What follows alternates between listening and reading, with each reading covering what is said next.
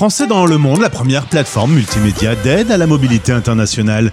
Bienvenue sur notre podcast, je suis Gauthier Saïs et j'ai le plaisir d'accueillir Myriam Stépagnan. Français dans le monde.fr Le podcast. Direction Londres, cette ville coup de cœur pour notre invitée. Ça fait 15 ans qu'elle y a posé ses valises. Bonjour Myriam.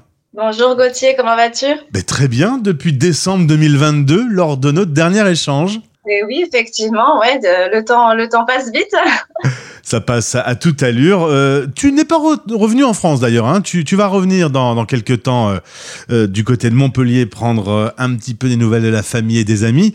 ça va, c'est pas trop long d'être si loin de ton pays natal aussi longtemps? Ça va, en fait, moi j'ai l'impression vraiment, bah, l'Angleterre c'est ma, c'est, ma ville de cœur, quoi. c'est mon pays de cœur, pardon, et Londres est ma ville de cœur. Donc c'est vrai que ouais, je m'y sens euh, chez moi. Après, bon, c'est vrai que de temps en temps, voilà, j'essaie, je vais essayer de revenir un petit peu plus euh, quand même en France, mais euh, voilà, quand je, je, suis complètement installée ici, donc j'ai tout ce qu'il me faut, donc voilà.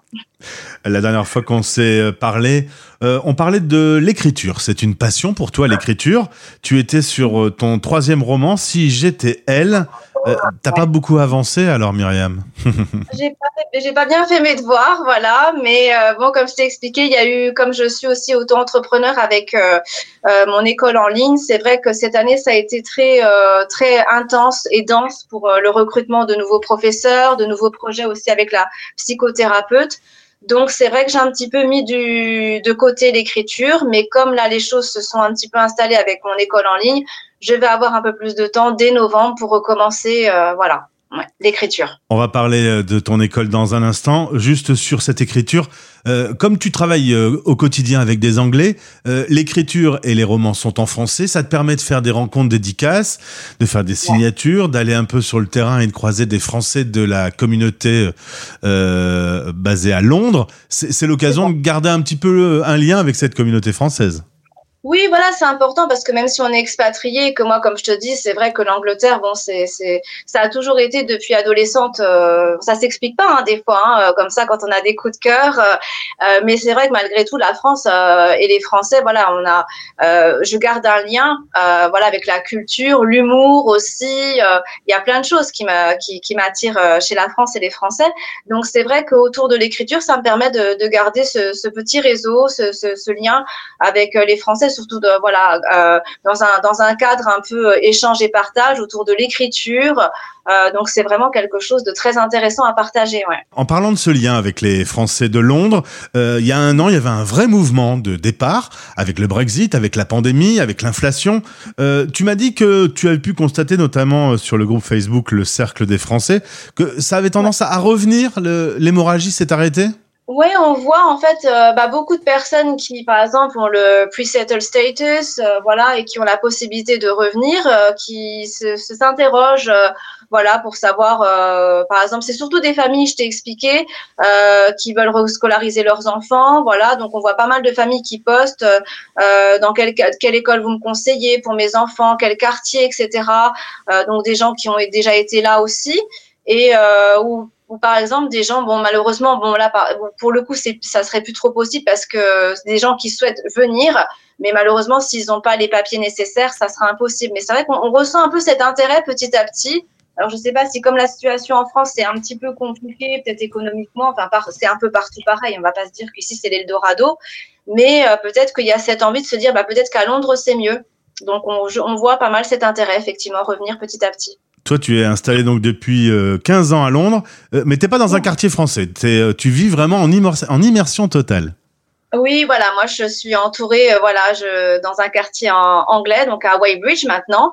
Euh, donc c'est vraiment principalement, il y a que des Anglais, j'ai pas beaucoup de, de, de, Français. Et, euh, et oui, je me suis, bah, en fait, je trouve que hum, quand on va s'installer dans un pays, c'est bien de garder le lien, mais c'est vraiment bien aussi de, de s'intégrer. Et pour moi, le but n'étant pas de, voilà, de manger que des produits français, que de parler français voilà, pour moi, quand on, quand on s'expatrie, il faut le faire euh, correctement ou pas du tout. Voilà. De toute façon, on est toujours d'accord, Myriam, malgré le fait que tu sois de Dijon, t'aimes toujours pas la moutarde française Non, toujours pas. elles me m'ont donné celle-là, donc non, pas du tout. Alors on va parler euh, boulot maintenant. La Myriam Language School, c'était un projet qui était en train d'être bâti. On avait convenu de se retrouver lorsque ça aurait avancé. Tu proposes des cours en ligne, une école en ligne pour apprendre le français, l'anglais et même l'espagnol, ce qui n'était pas prévu il y a un an, euh, pour une clientèle plutôt anglaise. Voilà, c'est ça en fait. Bon, moi, comme j'ai mon, mon, parcours est principalement dans les écoles anglaises, c'est vrai que euh, bah, j'ai pu voir, j'ai pareil, j'ai fait ma petite immersion, ma petite enquête euh, interne et j'ai pu voir qu'il y avait un gros intérêt de la part des élèves et des parents pour l'espagnol. Euh, qui est vu aussi comme une langue moderne. Euh, bon, les, pays hispaniques sont très aussi chaleureux, tout ça. Euh, donc, je pense qu'il y a une, un, oui, un gros intérêt de la part des, des espagnols. Et donc, du coup, bah, j'ai commencé l'année dernière à recruter des professeurs euh, en espagnol pour développer voilà, dans ce secteur.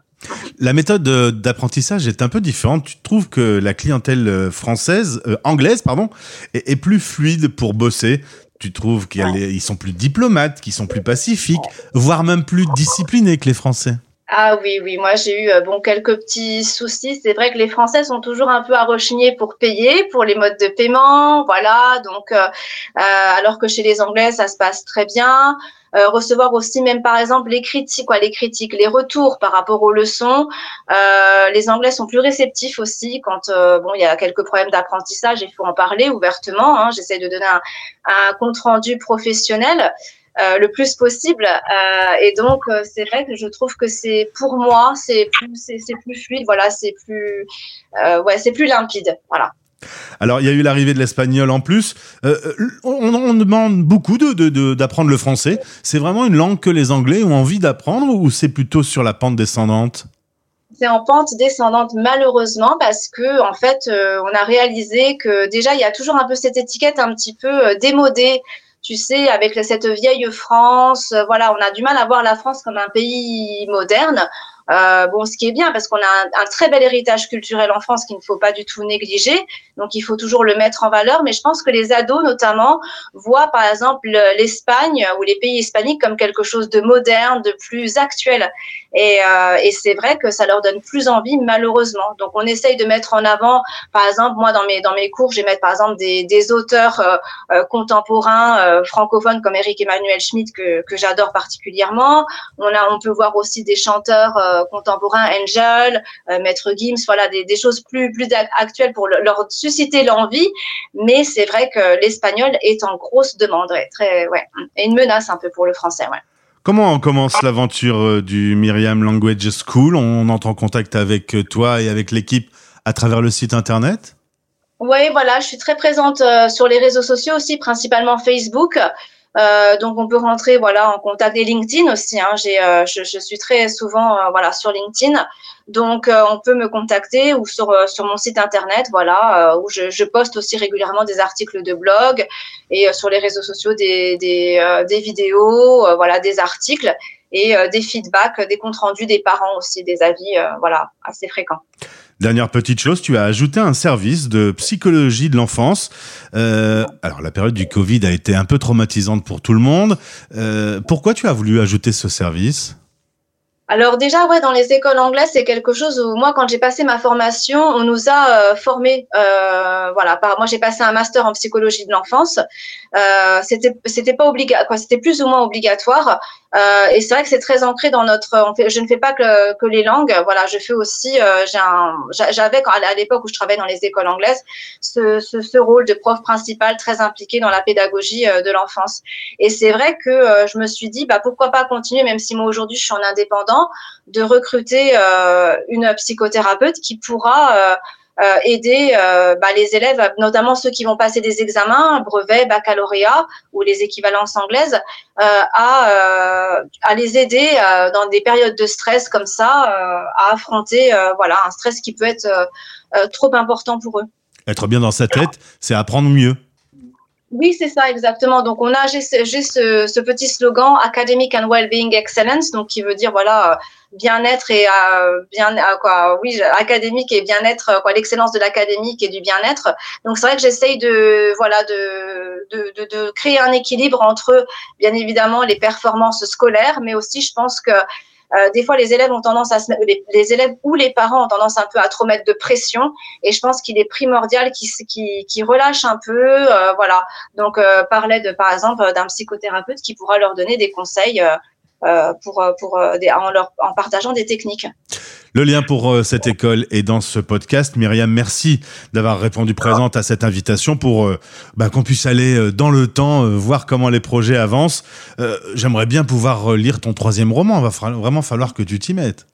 Oui, alors là, je me suis vraiment mis un emploi du temps. Ah, J'espère vraiment pour les sorties l'été prochain, voilà, parce que c'est vraiment quelque chose qui me tient à cœur et comme je t'avais dit, qui sera, qui sera quand même différent des deux premiers que j'avais écrits. Donc, je voudrais aussi pouvoir partager ça avec bah, ma petite communauté quoi, qui est en attente et qui n'arrête pas de me demander mais alors c'est pour quand, c'est pour quand? Donc euh, voilà. eh bien écoute, on se retrouvera lorsque ce sera prêt et qu'on pourra le lire. Oui, bah voilà, pas de avec plaisir. Myriam, je te souhaite une belle journée. Have a nice day.